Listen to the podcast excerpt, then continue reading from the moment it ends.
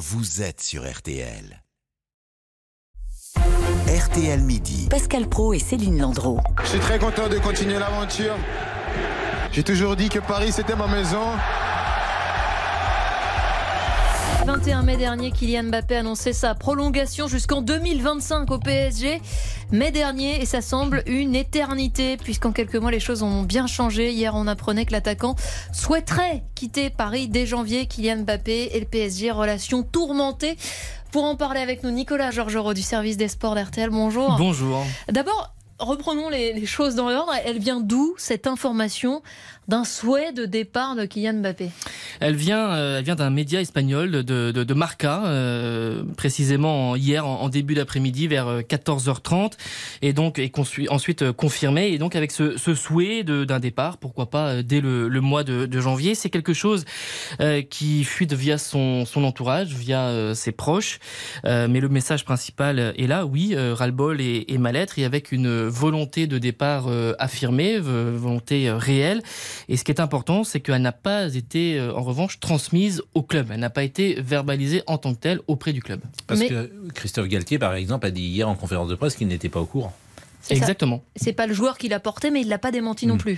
Alors il ne l'a pas démenti effectivement parce qu'en plus hier soir donc il est buteur, il est élu euh, homme du match mmh. et comme il a déjà euh, ça a déjà été le cas euh, lors de matchs précédents en Ligue des Champions quand il était mmh. élu homme du match, il peut s'arrêter au micro des diffuseurs s'il souhaite et puis donc euh, passer un message. S'il avait voulu pour résumer passer mmh. un message pour démentir très fortement ce qui avait pu se passer il aurait pu le dire. Il aurait pu le dire et le faire. Bon, vous pouvez rappeler euh, les conditions salariales de Mbappé parce que c'est important de le savoir quand même annuel.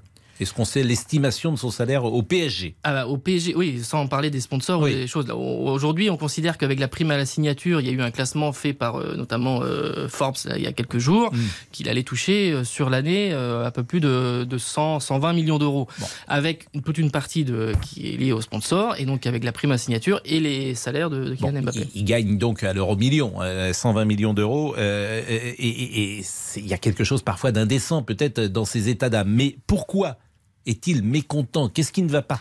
C'est une addition de plusieurs raisons et euh, notamment sur le fonctionnement interne. Euh, si on veut parler un peu trivialement, il a le sentiment qu'on lui a fait à l'envers. On l'a floué, on l'a trahi. À 120 millions d'euros par an Mais peu importe cela. Bah, je... Peu importe, non Non, bah si, mais parce que vous, par exemple, je crois que vous êtes assez heureux de discuter et d'échanger avec les auditeurs et de faire mmh. les deux éditions avec Céline mmh. Landreau à la mi-journée. Surtout si euh, de faire les éditions avec Céline Landreau, mmh. si je peux me permettre. C'est confirmé. Ça. Et donc, si jamais, euh, par exemple, les dirigeants de RTL vous promettent cela, mais que vous allez vous retrouver finalement à avoir Sans un, un, un temps d'espace extrêmement réduit sans pouvoir échanger les auditeurs, vous allez oui. dire mais il y a peut-être un problème, mm. peut-être par rapport à ce que vous m'avez dit et ce que vous m'avez en quelque sorte promis. Oui, mais là il joue. Et là, oui, il joue. Oui, mais quel est le souci? Attendez, quand je parle de fonctionnement interne, c'est quoi? C'est un ancien directeur sportif, Antero Henrique, qui revient dans le jeu par le truchement du président Nasser Al-Relaifi, qui est chargé de vendre des joueurs de façon à dégager de l'argent et de façon à faire un bon recrutement. Tout ça n'est jamais arrivé. Et donc, donc finalement, il a, il a, que rien ne change. Il n'y a pas eu de recrutement à Paris. C'est un, un, recrutement insatisfaisant. Et, et d'ailleurs, ça a été porté très verbalement par, par Luis Campos. Ben, il voulait un attaquant euh, comme Robert Lewandowski. Mais il, il voulait Messi, un 10 millions enfin, comme il y a Messi, il y a Neymar, il n'est pas content? Il souhaitait le départ de, de, Neymar de façon à avoir. Ah, il ensuite... souhaitait que Neymar s'en aille. Oui, mais ça, c'est une solution qui n'a pas du tout changé ah, de par rapport. Pardonnez-moi, ça, je n'étais pas au courant. C'est-à-dire qu'on a dit à Mbappé que Neymar partirait c'est en, en, fait en ces termes qu'au mois de mai il y a eu des échanges. Il n'aurait pas été, ça n'aurait pas chagriné de voir partir Neymar cet été et de façon à être à une position sur le terrain et avoir un attaquant de pointe. Rapidement, Nicolas, on dit qu'il souhaiterait partir. C'est envisageable vraiment un départ en janvier? C'est assez improbable. D'abord parce qu'il euh, y a très peu de clubs qui peuvent, euh, comme ça, dès le mois de janvier, sortir entre 250 et 200 millions d'euros pour pouvoir euh, avoir Kylian Mbappé. Alors le Real Madrid regarde ça de très loin parce qu'on sait évidemment la, mmh. la situation qu'il a. Il faut bien comprendre que s'il y a, s'il y a transfert, il faut qu'il y ait accord entre les deux clubs et les relations sont exécrables entre le Paris Saint-Germain et le Real Madrid et Liverpool. Eh ben, ça peut être une solution. Je suis comme le gouvernement je réquisitionne. Vous resterez pendant les auditeurs ont la parole. Ça va pas être possible, ça dépend. On va voir. Bah, attendez, vous rigolez Et vous ah. savez qu'il y a beaucoup de choses à faire sur cette antenne, Pascal. 12h50. Je vous garde.